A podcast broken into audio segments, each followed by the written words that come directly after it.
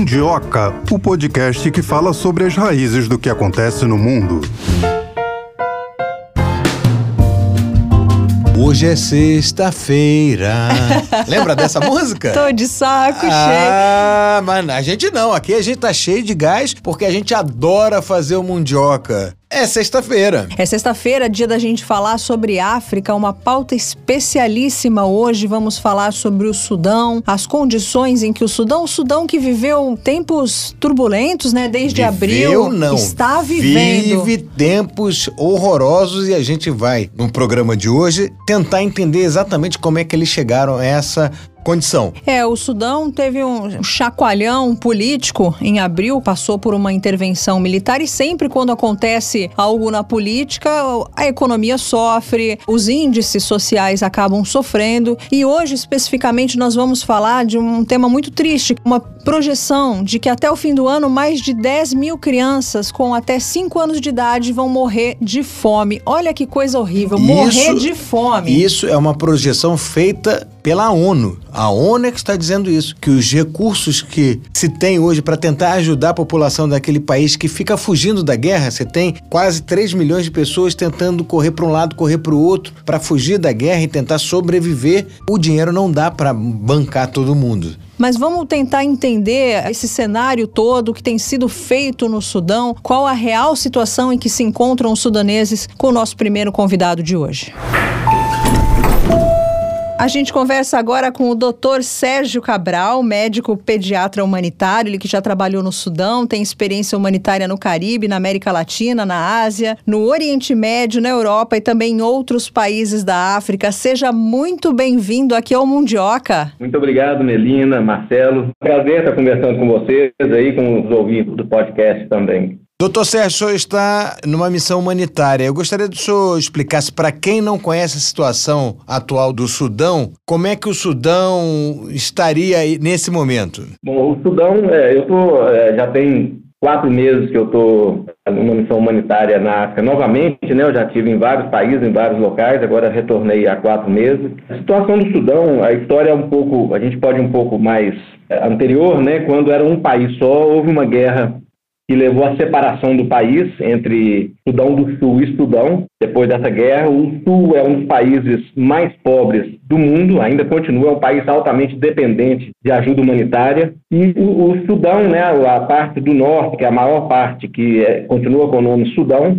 é a parte mais, digamos assim, mais desenvolvida, com melhor qualidade de vida, apesar, por exemplo, de Darfur ter sido uma região de altos conflitos. Durante um período, Darfur foi a região mais violenta do mundo, mas, ao mesmo tempo, Khartoum, a capital, era a cidade mais segura do mundo. Então, é um lugar que é um país que tinha prosperidade, né, que tinha segurança, que tinha, apesar dos conflitos que existiram eh, no passado. Mas o que aconteceu foi que houve uma derrocada do governo e uma junta entrou para governar o país e depois houve, eu não sei se eu poderia dizer um racha, né? Um, uma- ou seja, tem um grupo no poder e outro grupo que quer assumir o poder. Eu até poderia dizer que hoje em dia talvez não tenha ninguém realmente exercendo o poder no país. A violência está muito grande, generalizada. Como eu disse, Khartoum, que era uma cidade muito segura, muito tranquila, é, hoje, né, estão tendo explosões, ataques muito violentos na, na- capital do país, em Khartoum, ou seja, mudou totalmente o, o perfil de segurança, o perfil do, do país e da cidade.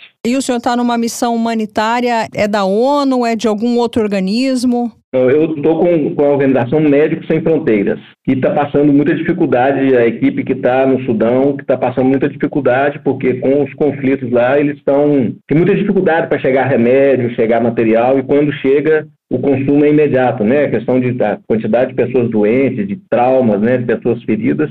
Quando o material consegue entrar, é consumido rapidamente no tratamento das vítimas desse conflito. Quais são as dificuldades que vocês médicos que estão aí no front, vamos dizer assim, o que, que vocês encontram aí? O que acontece quando você tem conflitos? Você tem dois tipos de problema que você pode enfrentar. Um é a burocracia para a entrada de material, de remédio no país. Todo país tem é, um controle, né, de, de um controle burocrático. É, digamos assim, o Brasil tem a Anvisa, cada país tem sua agência também para olhar remédio, materiais médicos, autorizar, você tem a adu- a aduana. Alguns países são menos burocráticos, outros países são mais burocráticos. Então, isso é a primeira barreira que a gente pode enfrentar, principalmente em casos de urgências, emergências, em que tudo é muito rápido.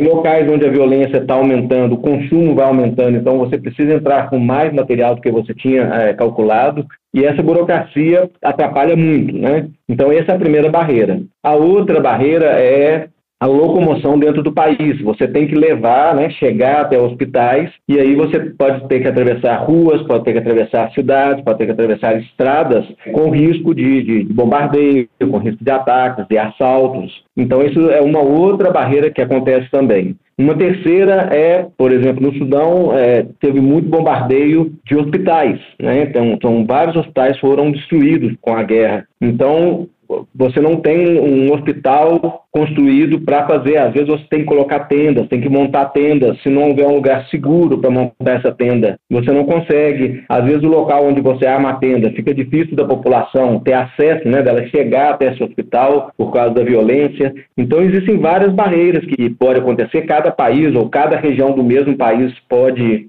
acontecer de forma diferente e sem contar o estresse da equipe, né? Você está trabalhando em uma zona de seja de conflito armado, seja de epidemia, doenças, dificuldades, você está tá, tá sempre assim, trabalhando no limite da sua capacidade física e mental, né? Porque você quer sempre trabalhar um pouco mais, então você explora muito a sua capacidade física é, e, obviamente, aí vem a mental junto, você tem que estar tá pensando o tempo todo, diagnosticando, tratando, tentando fazer o mais rápido possível, né? Você está então é muito difícil, todo esse, assim, coleção de coisas que dificultam o trabalho, mas felizmente assim, a gente tem né, preparação, a gente tem suporte psicológico, a gente tem é, um colega suporta o outro, ajuda sempre que a gente percebe alguém é, muito cansado, alguma coisa assim. Tem as férias ou um final de semana, você fala com a pessoa, olha, você descansa três dias esse final de semana para recuperar. Então tem, tem também as proteções que a gente, né, que a organização ou as organizações dão para sua equipe, porque senão,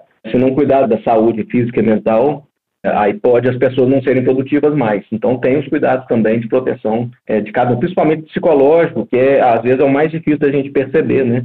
Porque o físico, o cansaço, ele se manifesta muito, muito visível para a própria pessoa e para os outros. Psicológico, ele pode passar um pouco escondido em toda essa aflição, essa, esse afã de trabalhar, de salvar vidas, de fazer o máximo. Então, a gente tem também, a gente tem treinamento, tem informações para ficar alerta com, com essas situações. E não só o estresse das vítimas, né, das pessoas que estão ali, mas a preocupação da própria integridade da gente também, né? A gente pode estar em alguns lugares de maior ou menor risco. Claro que é, nenhuma organização vai colocar os seus trabalhadores no local de alto risco, né? Tem uma análise, tem equipes especializadas para isso, para proteger, e, claro, tem um mínimo de segurança e de avaliação que garante que a gente possa trabalhar com, com, com esse mínimo de segurança. Doutor Sérgio, qual foi a experiência mais impactante que o senhor passou no Sudão como médico? Olha, no, no Sudão eu tive quatro vezes a minha primeira missão foi no Sudão, então eu, eu, poderia dizer que essa primeira missão foi a mais emocional, porque é a primeira vez, você está né, tá muito emocional, emotivo ainda. Então foi numa região remota, perto da Etiópia, da Etiópia, numa região assim, no meio de um deserto, população seminômade, que nem conheciam pessoas brancas, os meninos tinham medo de mim, né? Me viam sair, sumia, correndo todo mundo. Mas nesse caso foi sarampo que estava matando muita criança, e a gente foi lá para fazer uma campanha de vacinação. Então, é, não era guerra, não era esse tipo de conflito, né? Apesar que as condições de vida da gente é, era uma emergência, então a gente dormia em tenda, dormia um monte de gente junto, a comida, as condições não eram boas, porque era tudo muito longe, não tinha verdura, não tinha, era mais assim, arroz, macarrão, mal cozido, para dizer a verdade. Mas foi muito bonito do ponto de vista, assim, porque a gente vai muito emotivo no começo, né? Muito, é muito emocional. E, infelizmente, apesar de ser uma epidemia, estar tá matando pessoas, não, um conflito armado, não tinha esses outros riscos desse tipo, a não ser estar é, tá longe de tudo, né? Está longe, realmente longe, 700 quilômetros de qualquer coisa, no meio do deserto. Agora, eu, eu sempre fiz muitas missões de, de urgência e em locais é, difíceis. Então, como o próprio Sudão, depois dessa missão aí, eu nem voltei para o Brasil, eu entrei em outra missão, que hoje é a fronteira, né, a BIA é a fronteira entre o Sudão e o Sudão do Sul. Nessa época ainda estava na guerra, né, era um país só. E lá era o centro do conflito armado, essa cidade. Então já foi outra situação, era dentro de um hospital, tratando crianças. Do... Eu fiquei com as crianças, tinha uma médica suíça, ela ficou com os adultos, e, e muito caso de nutrição, que sempre acontece, como está acontecendo agora, né? Vocês devem ter visto pela mídia dentro até o fim de dezembro, mais de 10 mil crianças devem morrer de fome no Sudão, por, por falta de acesso até à água, não é só a comida, né? As pessoas não estão tendo água para beber, e às vezes nem, nem, nem água de jeito nenhum. É, eu, vi, eu vi isso no Sudão quando eu estive lá, assim, as pessoas cavando um leito seco do rio, cavando com as mãos assim, para tirar aquele barro que mina ali, beber, vem o cabrito bebe, a vaca bebe, o humano bebe aquele, aquela água suja ali. É, é imagina agora na, situação de guerra que tudo fica pior, né? Com conflito, você não tem, você tem que se virar. É, onde tem conflito, todo mundo foge, né? Hoje o Sudão é um país com maior índice de imigrantes internos no mundo. Então você tem um problema da fuga das pessoas, mas você tem também o problema da concentração de pessoas em alguma parte do país. E ali aquelas pessoas chegam, elas não têm nada. Você pode ser um médico, um engenheiro, um advogado, ali você é igual todo mundo, não tem nada, você vai pegar madeira para queimar, para fazer um fogo, você vai tentar conseguir alguma comida, você vai beber a água que tiver. Então, assim, a, catástrofe humana, ela causa uma nova catástrofe humana. Você vem junto violência sexual, outros tipos de violência, você tem é, epidemias, né, as, as, doenças, como as pessoas estão grupadas, muitas vezes dormindo debaixo de, de uma tenda, debaixo de uma lona. Então, as doenças aumentam muito, você tem risco de cólera, como já começou em setembro é, no Sudão, você tem risco de sarampo acontecer, e sarampo mata, o brasileiro, a gente acha estranho falar que sarampo mata, né, porque o Brasil tem vacinação de graça pelo SUS, mas sarampo mata muita criança pelo mundo. A, a produção de alimento cai porque se tem conflito, as pessoas não podem ficar plantando, né? Elas têm que fugir. Então você, como assim, para piorar a situação, diminui a produção de alimentos também, entre outras coisas, né?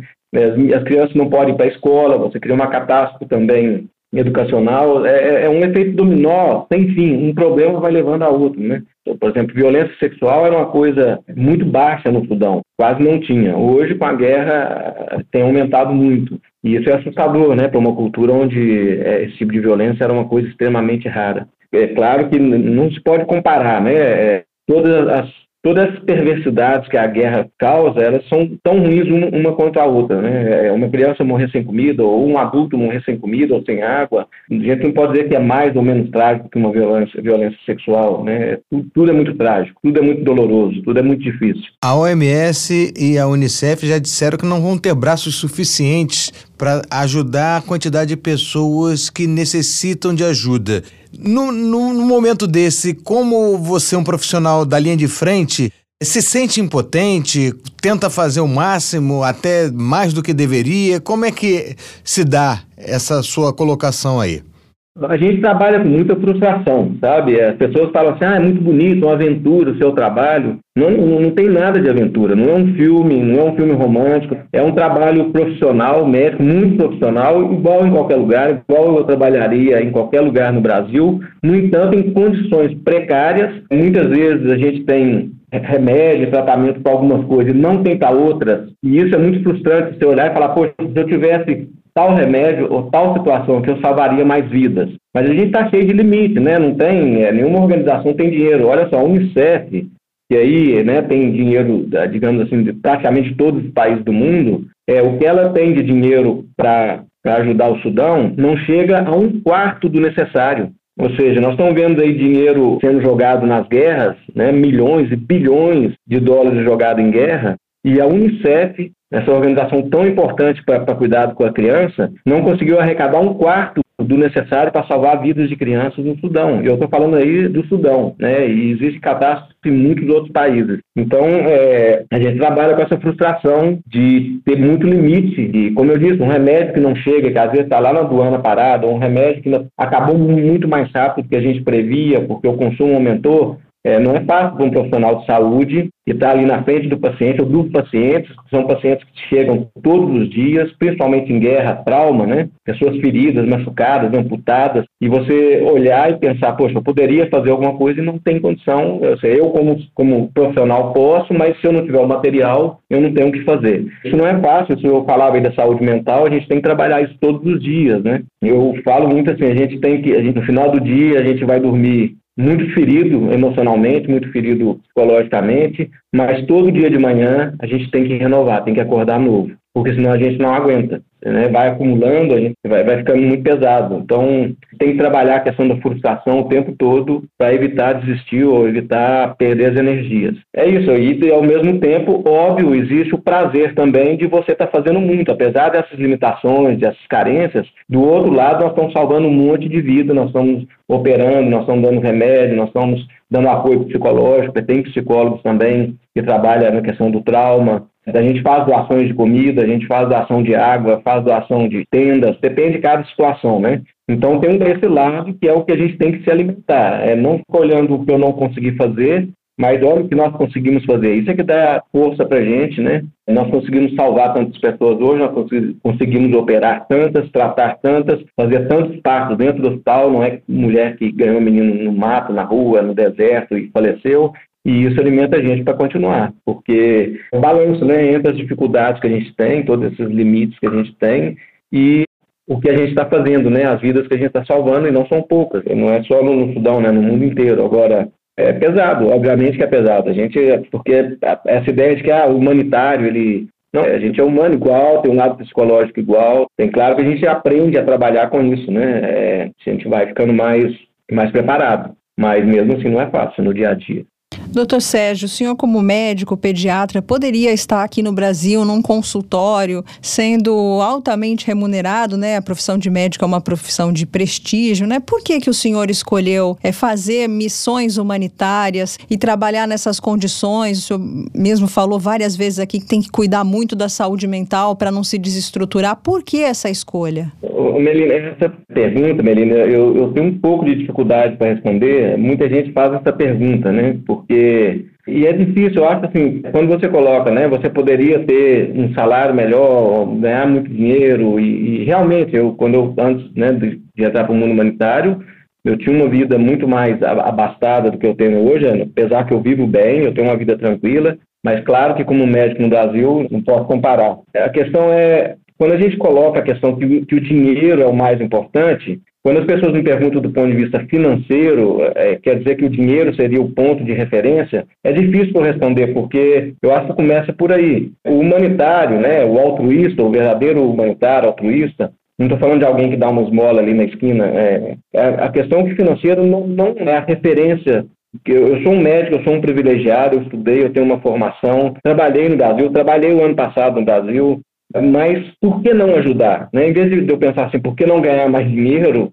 Mas e se você inverter essa forma de pensar e pensar assim, por que eu não posso, como médico, ou como advogado, ou como, não importa a profissão, um engenheiro, elaborar um tipo de casa barata para pessoas pobres, por que não ajudar? Por que não, não acreditar que eu estou melhor assim do que. Não acho que eu estava melhor, era outro estilo de vida, outro estilo de vida, mas eu estou tão bem como se eu estivesse em qualquer lugar. Claro, como eu estou dizendo, a gente tem que ter, tem que aguentar um rojão pesado às vezes, né? Mas eu acho que é a referência mesmo que a gente tem, vem dos pais, como é que a gente aprendeu com os pais, a gente a ser solidário, a ser humano, a olhar para o outro, né, de uma forma de igualdade, de compaixão, de, de, humanidade mesmo. Acho que isso vem na educação, nas vivências que a gente tem desde criança e, forma a gente com essa decisão, né? Porque é uma decisão. Um dia você virar e falar assim, eu vou largar, porque as pessoas falam, ah, mas eu tenho trabalho, eu tenho isso, eu, tenho, eu também tinha. Eu também tenho. Eu também tenho relações de amizade, amorosa, tinha relação com o meu trabalho no Brasil.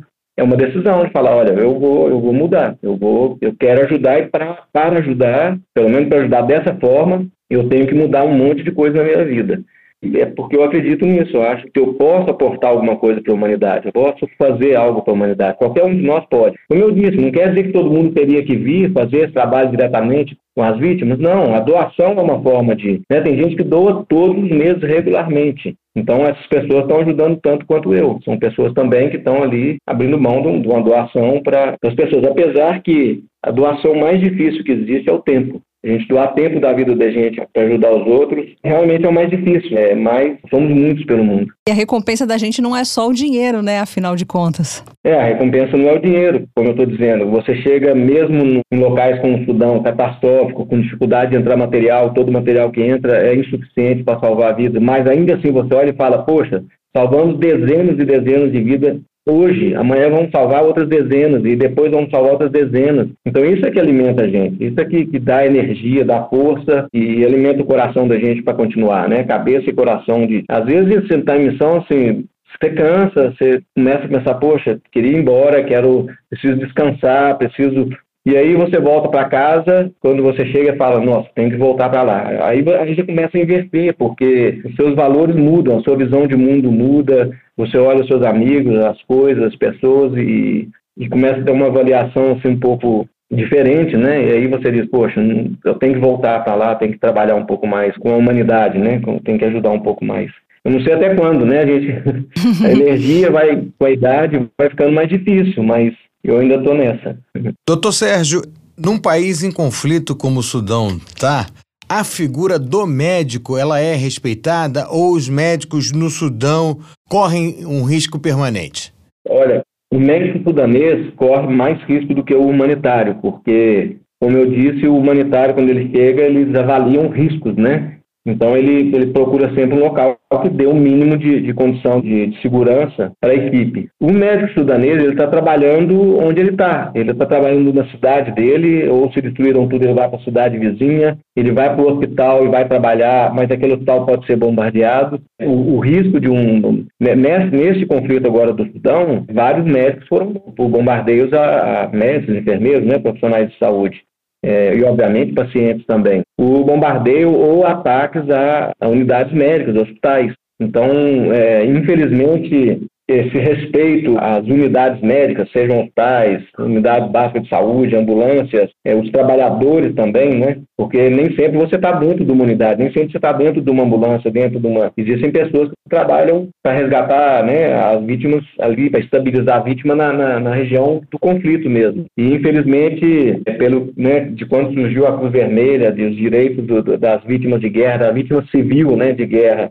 para agora, às vezes eu tenho a impressão que está só piorando. Acho que esteve melhorando por um período e depois o desrespeito ao profissional de saúde e às entidades, as unidades físicas né, de saúde, poxa, diminuiu muito, inclusive por países, digamos assim, industrializados. Né? Nós não estamos falando só de conflito local, nós falamos de grandes países aí que que não respeitam essas. E esse é o crime de guerra mais grave que existe. E ainda assim não é respeitado, infelizmente. O senhor falou que os médicos sudaneses correm mais risco do que os estrangeiros, né? É, a gente vai fazer um, um, um, episódio aqui no Mundioca sobre a fuga de médicos da Nigéria. Por que, que o senhor acha que os médicos estão fugindo da África?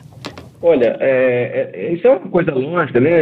A gente fala do médico aí, a reportagem vai falar do médico, porque é uma profissão muito importante quando tem conflito, quando tem doença. Como eu disse, o próprio conflito armado, o Sudão, a Nigéria e outros países que estão né, é, acontecendo agora, é, geram epidemias. Você diminui o acesso à comida, você diminui o acesso à água para higiene, você diminui o acesso à água para alimentar, as pessoas se agrupam mais, vivem amontoadas. Óbvio que isso piora muito a questão da saúde também, né? Então, é, nutrição, epidemias, tudo isso piora. É, então, o médico, óbvio que chama a atenção, mas na verdade todo mundo está fugindo. Todos os profissionais estão fugindo. Quem não tem profissão também está fugindo. Quem, não, né, quem é estudante também está fugindo. Entre eles, os médicos, né? Não é fácil, é difícil assim, a gente avaliar as pessoas e julgar, dizer, ah, bom, se tiver uma guerra no meu país, eu sou médico, eu não vou fugir. Não sei, né? As pessoas estão ali, começa uma guerra, bombardeio, gente morrendo, você vê um amigo morrendo, um parente morrendo, a casa do seu vizinho foi destruída, você vai embora, você quer salvar sua vida, você pega a sua família, quer salvar a sua família, proteger, então, é, né, quando a gente fala de guerra, fala de, de, um tipo de violência que, que não é falar assim, ah, nós estamos numa cidade que tem muito ladrão, então eu ponho um muro alto, eu ponho uma cerca elétrica, eu ponho câmera. Guerra é, é muito mais complexo do que isso, né? Quer dizer, pode cair uma bomba na sua casa, você tem que sair para trabalhar, você pode levar um tiro. Não é um tiro de um delinquente que está ali para assaltar alguém. São grupos que estão dando tiro o tempo todo, né? Então, o médico está tá, tá saindo, não, não são todos os médicos, mas tem muito médico saindo, como todo mundo, né? Todas as profissões estão saindo daquele país, ou desses países em, em conflito, né? Claro que em alguns países Algumas pessoas ficam mais, né? Tem mais apego a dizer, não, não vou sair, vou resistir e vou lutar junto aqui. Vou trabalhar, né? Lutar no sentido de trabalhar, por exemplo, no caso do médico, sal, trabalhar salvando vidas, né? Eu vi isso na Síria, quando eu, estive lá, quando eu coordenei o projeto lá. E os caras não iam embora, ficavam lá trabalhando tinham sírios médicos na, na, que tinham ido para a Turquia, mas tinham muitos na Síria trabalhando e falavam, nós vamos ficar aqui, vamos trabalhar porque as pessoas estão precisando, todo dia elas estão salvando vida, estão operando. Então tem os dois lados, tem uns que saem e tem uns que ficam.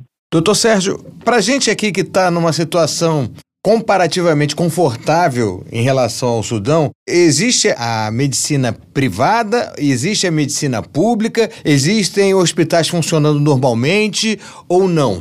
No Sudão você tem a saúde pública, você tem saúde privada. Eu não sei agora eh, como é que está funcionando, né? É difícil a gente saber ao certo. Eu acho que hoje, todos os lugares onde tem um conflito, né? Por exemplo, nós estamos falando de Khartoum, ali o que tá, quem está trabalhando está trabalhando com medicina de guerra, digamos assim, está tá fazendo emergências, né? Todo mundo aí nessa hora vai, vai salvar vidas de trauma, de casos graves, porque mesmo um paciente é quem que vai levar um filho para fazer uma puricultura ou porque o filho está com, com, febre vai levar no hospital, seja público, seja privado, é, não tem como, né? Porque você vai fazer o quê? Você vai se arriscar, levar um tiro e tal, então acaba que as pessoas não, não têm é, onde está o conflito mesmo, né? Pode, você pode me dizer, ah, não, tem tal estado que não está tendo um tiroteio. Ah, bom, lá a vida segue, né? Quase que normal, onde não está tendo conflito diretamente. Mas onde tem conflito, e mesmo nos hospitais particulares, muitas vezes, eu não sei, não conheço é, o caso do, do Sudão, muitas vezes eles começam a trabalhar como público também, porque começa a chegar gente ferida, mesmo se for uma pessoa rica que tiver um plano de saúde, nessa hora você não tem mais nada, né? Você perdeu tudo. Você vai chegar lá, eles vão te exigir uma carteirinha de plano de saúde, eles vão te exigir dinheiro para pagar. Quem que tem isso no, no, meio de uma guerra violenta, né? Você saiu de casa correndo, tentando salvar sua vida, a vida da família. Claro que na parte onde não tem um conflito armado, a vida continua. O dinheiro circula, o comércio, né? Dentro com algumas limitações, alguns medos, mas circula. Mas onde está diretamente o conflito, é difícil. Como é que vai manter esse tipo de regularidade, né? De, de, qualquer serviço, seja médico, seja qualquer um outro. Imagina supermercado.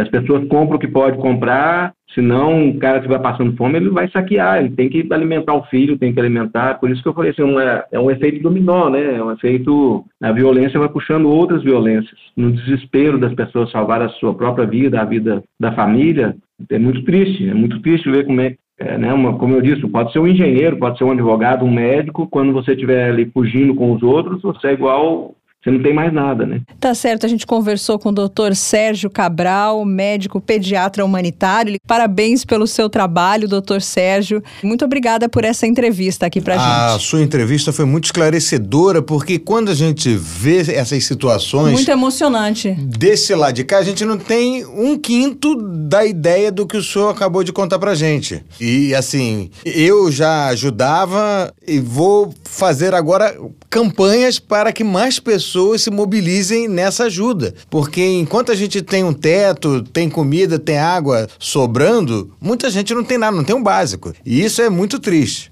Sim, não, eu é que agradeço você, Marcelo Melina, pela oportunidade. Acho que é importante né, que as pessoas tenham mais conhecimento do que é o trabalho humanitário e o que é que está acontecendo no Sudão, mas também em outros países. E também isso aí para sensibilizar um pouco e pensar, quando eu dou, eu sou parte dessa ajuda, eu sou parte desse grupo, né? Nós somos a mesma equipe que estamos lá salvando vidas. Acho que isso é muito importante, que as pessoas se sensibilizem pela causa de vítimas, né? Não é pela causa da violência, mas pela causa das vítimas das, diversas violências, seja até violências epidemiológicas, né? Que a gente tem muito também. Então, obrigado a vocês aí.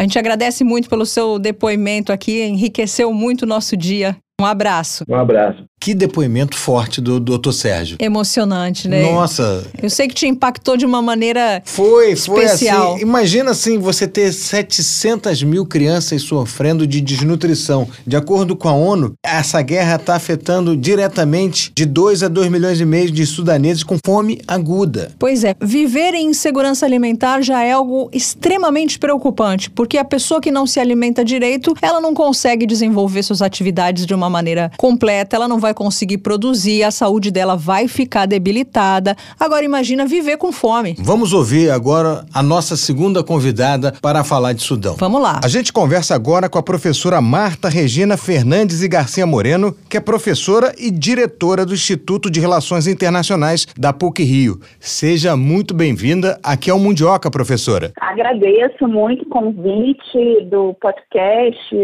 Sputnik também para estar aqui com vocês hoje. Professora, no Sudão, a guerra que começou em abril, 15 de abril, entre o exército, liderado pelo general Fatah al-Burhan, que é chefe do Conselho Soberano de Transição, e as forças de apoio de Mohamed Hamdan Dagalo, que era o antigo adjunto no organismo, que assegura o poder desde a intervenção de 2019. O que que acontece? Isso aí a gente pode resumir, é uma briga de generais? Pois é, é sim, é uma briga de generais e, na verdade, não dá para entender isso de alguma forma sem levar em consideração que essas forças que estão em rivalidade agora, que se tornaram inimigas públicas, etc., elas estiveram juntas né, à época lá da deposição do Al-Bashir em 2019. Né, e depois que elas passaram a brigar entre elas. Né, inclusive, também é relevante ter em consideração que, embora seja um governo de transição,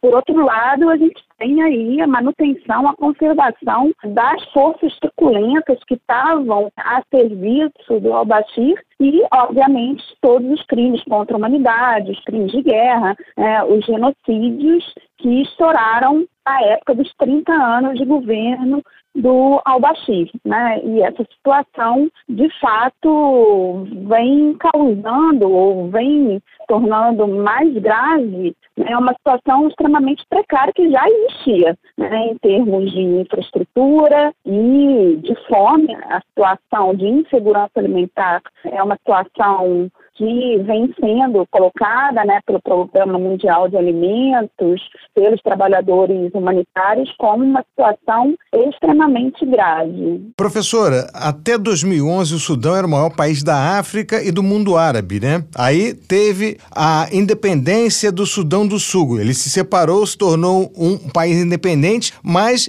embora independente, ele está sofrendo reflexos desse tumulto que acontece no Sudão. Eu queria que a senhora explicasse um pouquinho para as pessoas que não entendem muito bem como é que funciona o mundo africano ali naquela região. Sim, na verdade, o que acontece hoje é isso, né? Tanto o Sudão do Sul quanto a o Sudão, ou República do Sudão, que, na verdade, foram divididos, né, oficialmente, você teve essa fragmentação, como você bem colocou aí, em 2011, vem passando por uma situação de instabilidade política. E a questão é que a situação do conflito no Sudão, que vem causando fome, que vem causando né, um êxodo muito grande de pessoas, uma população rural, sobretudo, que não vem tendo condições de se alimentar e de, enfim, de alguma forma dar continuidade às suas plantações, essa população vem migrando não apenas para o Sudão do Sul, que já vem passando por uma situação de estabilidade, mas também para todas aquelas regiões vizinhas, como é o caso do Egito, da República Centro-Africana, etc. Eu acho que um ponto importante para entender também esse embate é o seguinte: é que Desde a independência do Sudão, né, que acontece vis-à-vis o Império Britânico em 1956, a principal fonte de financiamento do país passa a ser o petróleo. E quando você tem essa divisão, o que acontece é justamente que três quartos das reservas de petróleo passam a estar localizadas no Sudão do Sul. Então, automaticamente o Sudão se vê numa situação econômica complicada. E até se diz né, que parece que foi uma dádiva eles terem, em 2012, encontraram ouro. Então, essa busca por esse recurso natural em substituição ao petróleo vem sendo fundamental. Né? Então, muitos têm chamado isso da maldição do ouro, ou seja, o Sudão hoje possui uma das maiores reservas de ouro ali da África, do continente, e o que acontece é justamente que essa disputa que a gente estava falando anteriormente, ela vem sendo, de alguma forma, influenciada por esse achado né, dessas minas de ouro, porque justamente um dos grupos, que é esse grupo controlado pelos paramilitares, eles vêm tendo acesso e controle né, da maior parte desse ouro, o que vem contribuindo financeiramente para esse grupo armado. Né? Então, de alguma forma, eu acho que não, a gente não pode entender esse conflito sem levar em consideração, claro, né, a questão colonial, né, esses estados, como quase todos os estados africanos, foram colonizados e, nesse sentido, os estados ali construídos foram estados que passaram a beneficiar economicamente uma elite, né, essa elite pós-colonial, e a gente não pode entender que, que sustenta essas elites sem levar em consideração essa disputa aí pelos recursos naturais. No caso, o Sudão passou em grande medida a orientar sua economia em função do petróleo, mas quando teve essa divisão, o norte se viu, vamos dizer assim, privado desse recurso e passa a apostar no ouro e, nesse sentido, né, o ouro se torna um recurso estratégico vital. E a gente também não pode entender, né, vamos dizer assim, essa questão dessa corrida por recursos sem levar em consideração também todos os efeitos ambientais que isso tem gerado. No caso da própria exploração do ouro, né, se diz que isso tem efeitos extremamente perversos para inúmeros jovens que se dirigiram para o norte do país justamente para essa ocupação e que acabaram, por exemplo, morrendo envenenados pelo arsênio, pelo mercúrio, né, que se tornam recursos fundamentais aí para o processamento do ouro, né. Professora, a pergunta de um milhão de dólares, eu sei que a resposta não é simples, mas eu vou lançar mesmo assim. O que, que pode ser feito é, vendo essa instabilidade política na África? Bom, a situação é bem complexa mesmo, porque a gente também não pode, assim como e sem querer comprar o discurso né, que vem sendo colocado sobre a Guerra Fria 2.0, né, o que a gente está vendo hoje no mundo, né, com a guerra na Ucrânia, com o conflito no Oriente Médio, é justamente uma maior bipolarização do mundo. Ou seja, a gente está assistindo a guerra da Ucrânia, mas no final das contas a gente sabe que a guerra da Ucrânia né, acaba sendo como foram as guerras no continente africano durante a Guerra Fria, uma guerra por procuração, né, que vem colocando os Estados Unidos de um lado e de outro a Rússia e uma Rússia cada vez mais próxima da China. Né? E a gente sabe o quanto que essa batalha também vem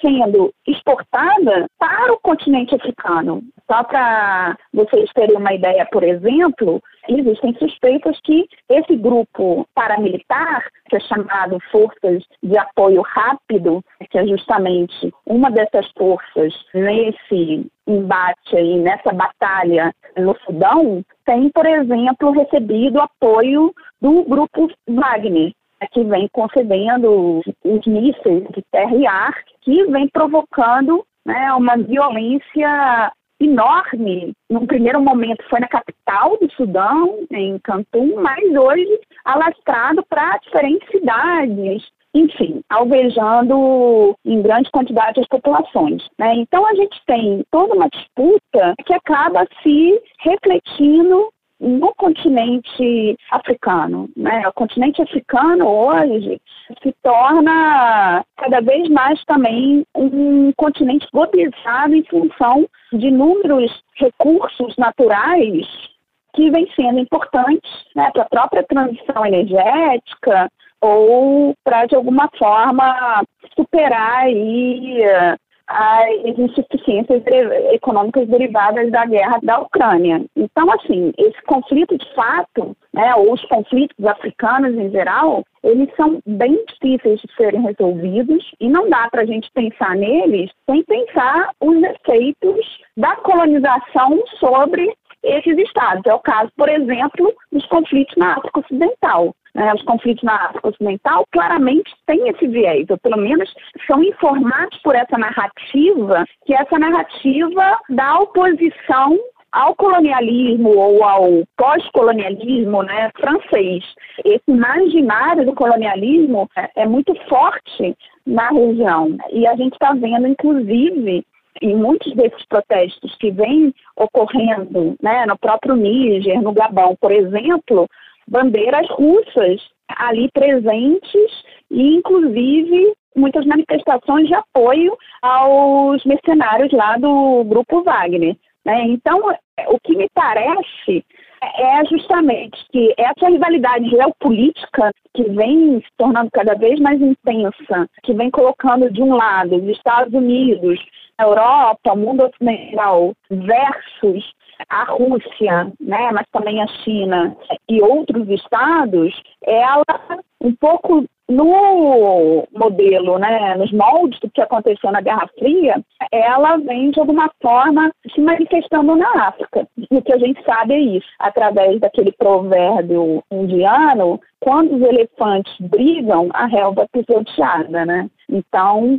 geralmente os efeitos adversos desses conflitos, em termos, por exemplo, de insegurança alimentar, de escassez de fontes de energia, etc., que o conflito vem gerando, tem efeitos particularmente nefastos, adversos sobre o continente africano. Exatamente esse assunto que a gente aborda agora. O conflito no Sudão, professora, já matou oficialmente, pessoas acham que esse número está subnotificado, 9 mil pessoas. E o deixou milhões de deslocados e refugiados. Ao mesmo tempo, a guerra agravou a crise sanitária do país, que é considerado um dos mais corruptos do mundo, diga-se de passagem. A ONU já deu demonstrações e dicas de que ela não vai conseguir ajudar como deveria ou gostaria, a gente pode usar o verbo que a gente desejar nesse momento. Como é que se resolve isso, já que, como a senhora colocou, Há conflitos na Ucrânia, há conflitos no Oriente Médio, mas há conflitos na África. Esses conflitos africanos, eles sempre ficam relegados aos olhos do mundo? Pois é, eu acho que você falou várias questões bem interessantes. Uma delas diz respeito a isso, né? Ou seja, o número de mortes e de refugiados desse conflito é um número alarmante, inclusive tem essa desconfiança de que o número pode ser maior em função de um apagamento de dados. Todavia, a gente está vendo como que esses conflitos ainda continuam, em grande medida, invisibilizados e mobilizando recursos ou respostas da comunidade internacional que são bastante insuficientes. É claro que a comunidade internacional sempre coloca a questão também de toda a dificuldade de acesso dos trabalhadores humanitários às pessoas que devem ser alimentadas, as barreiras burocráticas, as dificuldades né, de entrega de comida, a morte dos trabalhadores humanitários, mas a gente sabe que apesar disso de fato ocorrer, a grande explicação para que a comida não chegue ali, ou uma resposta política, é justamente a falta de vontade política. Né? Eu sempre falo que existe aí um jogo de luzes e sombras, porque a gente estava lá com todas as luzes iluminando o conflito da Ucrânia e agora, recentemente, com o conflito no Oriente Médio, e já os Estados Unidos anteriormente estarem, vamos dizer assim, reticentes em relação à própria ajuda militar e econômica que estava sendo ofertada para a Ucrânia, inclusive antes do conflito no Oriente Médio estar lá, a gente já tinha algumas suspeitas de mau uso dos recursos, de corrupção, etc. E aí todas as luzes foram para o conflito no Oriente Médio. E, como a gente sabe, esses conflitos africanos, tantos conflitos que eu mencionei anteriormente, lá na África Ocidental, que enfim, tem Mali, Burkina Faso, Níger, quanto esse conflito que está ocorrendo no Sudão, eles passam a ser, em grande medida, invisibilizados. E o que, que explica isso? Eu acho que o que explica isso é, sobretudo, o colonialismo e o racismo que ainda estruturam a política global. A gente vê claramente uma distribuição desigual do valor de vidas. Existem vidas que importam mais que outras.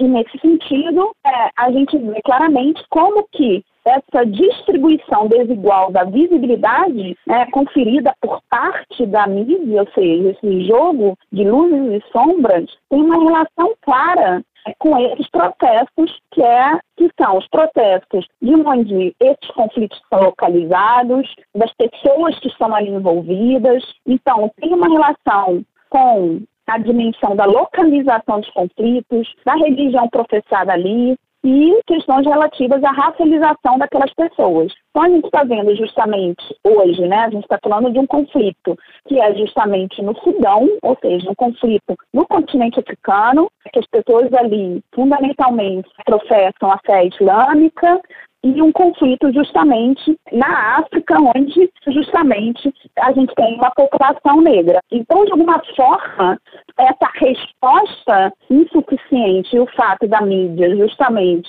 estar focalizando outras partes do mundo não pode ser entendida sem levar em consideração esses dois fatores. E acho que ainda existe um outro aspecto, que é qual? A ideia que sempre prevaleceu sobre os conflitos africanos é a ideia de que esses conflitos são conflitos, vamos dizer assim, endógenos, que eles têm uma relação com a natureza primitiva dos africanos. Né? Eu estudei durante muito tempo conflito na Somália e sempre a visão era que aquele conflito era um conflito clânico, pré-colonial. Né? E quando você fala isso, obviamente, você retira a cumplicidade, a responsabilidade, colonialismo pelos conflitos que vêm assolando o continente africano. Então você sempre trabalha com essa ideia de que esses conflitos são congelados no tempo, que eles são ancestrais, que eles são atrasados, que eles são primitivos,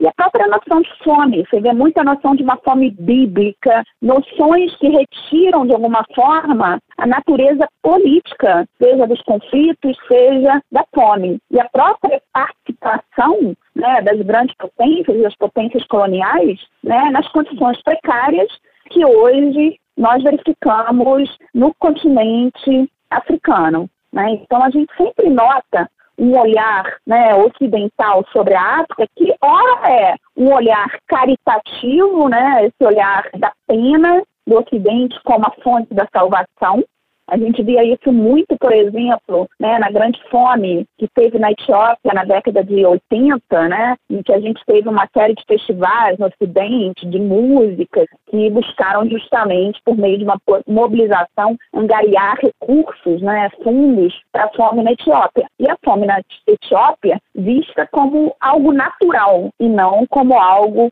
político. Né? Então, eu acho que muito tem a ver com isso, com esse discurso que diz: ó, a gente não tem como resolver um conflito que é um conflito eterno, que é um conflito que tem raízes pré-coloniais, e inclusive entendendo os africanos e africanas como guerreiros naturais e, nesse sentido, não tendo possibilidade de recuperação. Professora, a senhora usou uma expressão que, olha, impactou meu coração: a distribuição desigual do valor das vidas.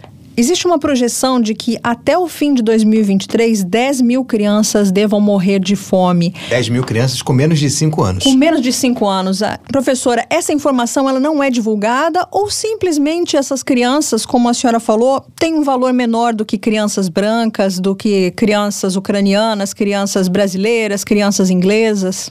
Eu acho que, na verdade, para a gente explicar isso, a gente tem que necessariamente falar desse racismo estrutural. Né? E aí a gente está falando de fome, que também é um problema mundial, né? Basta que a gente veja, vamos dizer assim, no nosso próprio país, né? A gente pegar a pandemia, por exemplo, a gente teve de 2020 a 2022 um número exacerbado, né, de pessoas com fome e hoje a gente tem também um número alto, né, aí da população numa situação de insegurança alimentar seja moderada, seja grave. Né? A gente tem dados que diz que 10 milhões de brasileiros estavam nessa situação de fome, segundo o relatório de segurança alimentar da ONU, né, nesse período da pandemia, e hoje um terço da população em situação de insegurança alimentar. E, obviamente, não dá para a gente entender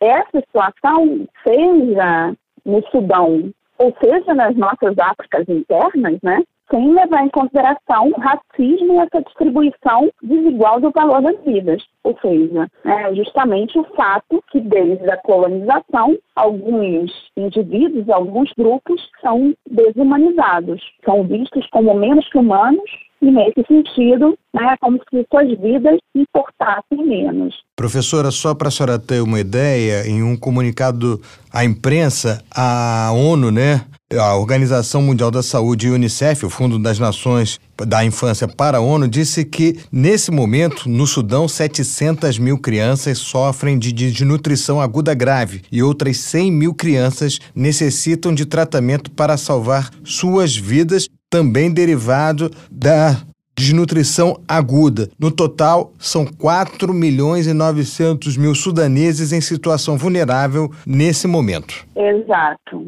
E a gente continua, enfim, prestando né, atenção a outros focos. Não que esses outros focos não sejam merecedores de atenção, sim, são, né? Mas eu volto a enfatizar essa distribuição né, desigual da visibilidade, né? Porque se a gente for considerar, por exemplo, o caso do Sudão, a gente está vendo, por exemplo, populações migrando para o Sudão do Sul, também está numa situação bastante instável. A gente está vendo que quem está permanecendo muitas vezes porque são as populações mais vulnerabilizadas. Quem está permanecendo nos seus lares são as mulheres e são as crianças. Os homens, em geral, estão sendo mortos, desaparecidos, etc. Né? Então, a gente tem, de fato, uma situação, e, novamente, a fome também é política. Né? A gente não está todo mundo morrendo de fome. Embora os números sejam alarmantes,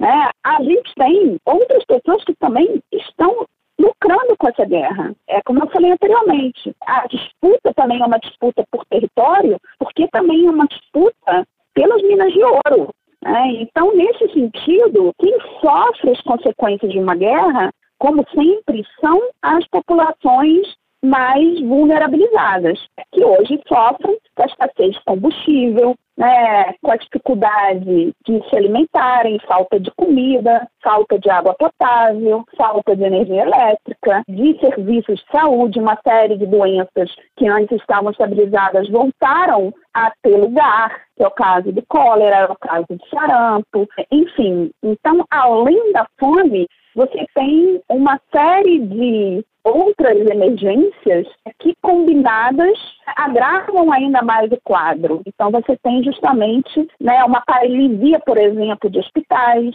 e, enfim, isso tudo gerando esse ciclo vicioso.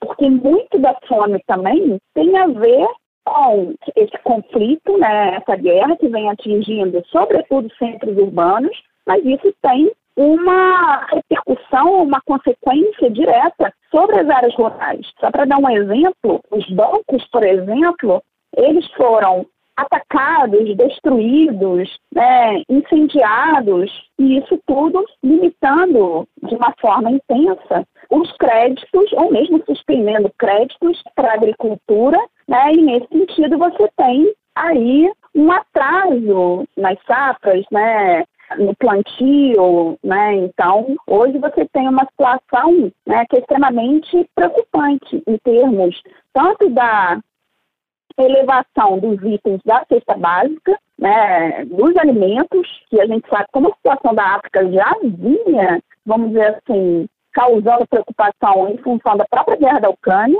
que vai levar a esse aumento do preço dos alimentos, mas isso combinado, vamos dizer assim, com o conflito né, que vem justamente, enfim, causando problemas de mobilidade, dificuldade, por exemplo, de lavradores chegarem né, nas suas plantações, que vem, né, vamos dizer assim, destruindo armazéns, né, que armazenam grãos, etc. E ainda combinado com uma crise relacionada à mudança climática.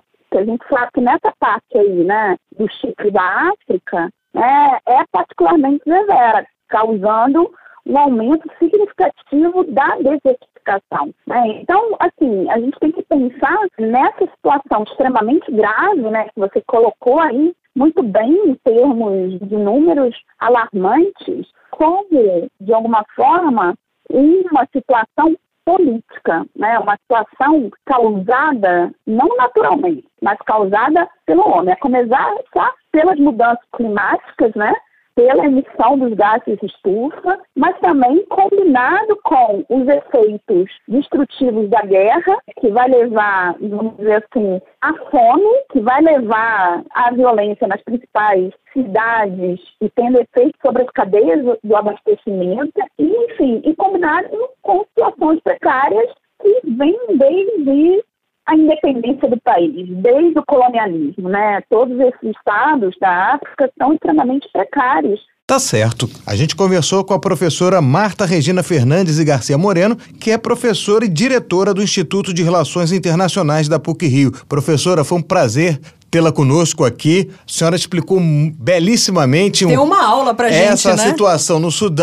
E conto com a sua presença em breve de volta aqui no Mundioca. Quem sabe para falar sobre a Somália, né? Ela Exatamente. falou que estuda a Somália. Tá ótimo, eu que agradeço. Obrigada aí pela recepção e obrigada a todos e todas aí que estão escutando. Um abraço, professora. Um abraço, tchau, tchau. Eu fico admirada com o conhecimento dessas pessoas, por isso que eu digo, vamos prestigiar nossas fontes, esses professores que se dedicam a isso, trazem o conhecimento, têm a paciência de passar com a gente aqui esse tempo no Mundioca, explicando, respondendo as nossas perguntas, porque isso tudo é muito valioso, isso é uma riqueza imensurável. Bom, já tivemos o assunto sério, agora tá na hora de dar uma relaxada, né? Vem aí? O mundo bizarro. Mundo Bizarro. Marcelo, não sei se essa pergunta que eu vou te fazer cai mal, porque eu e você somos duas pessoas casadas, mas você Isso. gosta de beijar na boca? Esposa sim, claro. ah, bom, sua esposa ouve Mundioca? Escuta, claro, pra saber que eu tô aqui, trabalhando. Ter certeza. Pois é, o beijo mais antigo da humanidade aconteceu na Mesopotâmia há 4.500 anos atrás. Como é que esses caras chegam a essas conclusões? Juro, eu não sei. Por que, que não foi a 4 mil, ou foi a 3.500, ou É. foi a 7 mil? Aí ele crava 4.500. Não sei, isso aí a gente tem que perguntar para os estudiosos, né? Eles devem ter o seu método para chegar a esse número que eu não sei qual é, também não tenho muito interesse em saber. Mas vamos lá, vamos ao que interessa. Os pesquisadores afirmaram que o ato de beijar parece ter sido praticado em várias culturas antigas ao longo de vários milênios. Você já se perguntou quando teria ocorrido o primeiro beijo entre humanos? Não. Para especialistas das universidades de Copenhague, na Dinamarca, e de Oxford, no Reino Unido, essa é uma questão científica. Um novo estudo publicado na revista Science aponta que o beijo já fazia parte da vida das pessoas há 4.500 anos no Oriente Médio. No artigo, os pesquisadores Strauss, Punk, Arbow e Sophie Land Rasmussen se baseavam em uma série de fontes escritas das primeiras sociedades da Mesopotâmia. Abrem aspas. Na antiga Mesopotâmia, que é o nome das primeiras culturas humanas que existiam entre os rios Eufrates e Tigre, nos atuais Iraque e Síria, as pessoas escreviam em escrita cuneiforme, em tabuletas de argila. Muitos milhares dessas tabuletas de argila sobreviveram até hoje. Contém exemplos claros de que o beijo era considerado parte da intimidade romântica nos tempos antigos, assim como o beijo podia fazer parte das amizades e das relações familiares. É o que diz a especialista em história da medicina na Mesopotâmia no comunicado. O especialista argumenta que o beijo não deve ser considerado um costume que se originou exclusivamente em uma única região e se espalhou a partir daí. Segundo ele, o ato parece ter sido praticado em várias culturas ao longo dos milênios. Mas, Marcelo, não existia só um tipo de beijo, não. Não? Na pesquisa, dois tipos de beijo são diferenciados: o beijo amigável parental e o beijo romântico sexual. Enquanto o beijo amigável dos pais parece ser onipresente entre os humanos ao longo do tempo, e o da geografia, o beijo romântico sexual, não é culturalmente universal e é dominante em sociedades estratificadas. As pesquisas sugerem que o beijo romântico sexual evoluiu com o objetivo de avaliar aspectos da adequação de um parceiro em potencial por meio de pistas químicas comunicadas na saliva ou na respiração. Deu match. É aquela história do deu match. Beijei, me arrepiei, beleza. É. Beijei, não senti nada. É, vamos pra frente, como eu dizia antes. Vamos pra frente. Não quer se comprometer, não, né? Não, vamos pra frente. Mediando sentimentos de apego entre indivíduos unidos por pares e facilitando a excitação sexual e, portanto, as relações sexuais. O beijo também é testado em outras espécies animais, como o beijo boca a boca com a finalidade romântico-sexual nos macacos e o beijo platônico para administrar as relações sociais nos chimpanzés. Essas duas espécies constituem os parentes vivos mais próximos dos humanos e suas práticas de beijo podem sugerir a presença e evolução desse comportamento em ancestrais humanos. Tá vendo? Você não sabia por que dessa é, tem pesquisa. Tem lugar que dá três beijos, tem lugar que dá dois, tem lugar que dá um. É, quando eu cheguei aqui no Rio de Janeiro, eu achei estranho, porque em São Paulo a gente dá um beijo só. Aqui são dois. Aqui são dois. Aí quando eu vou para São Paulo, eu tento beijar duas vezes, a pessoa já acha esquisito. Aí fala assim: você veio do Rio, não veio? Você veio do Rio, não veio? É, falam isso. e esse foi o Mundo Bizarro de hoje. Mundo Bizarro. Bom, pessoal, espero que vocês tenham gostado dessa semana conosco. Estamos preparando uma nova semana com assuntos bem legais. E você já sabe, quer participar? Gente, como é que faz, Mel? Arroba Mundioca com K no Twitter. Também mande recadinhos, mande lá na, sua, na nossa caixinha de perguntas que eu, Marcelo Castilho, respondemos com um vídeo para você. mundioca.podcast. No Instagram. Curta, comente, compartilhe, ajude o nosso algoritmo. E também estamos nas principais plataformas digitais, você já sabe, né? Então, pessoal, a gente vai se despedindo. Um grande beijo, um ótimo fim de semana. Beijo, tchau, tchau. Mundioca, o podcast que fala sobre as raízes do que acontece no mundo.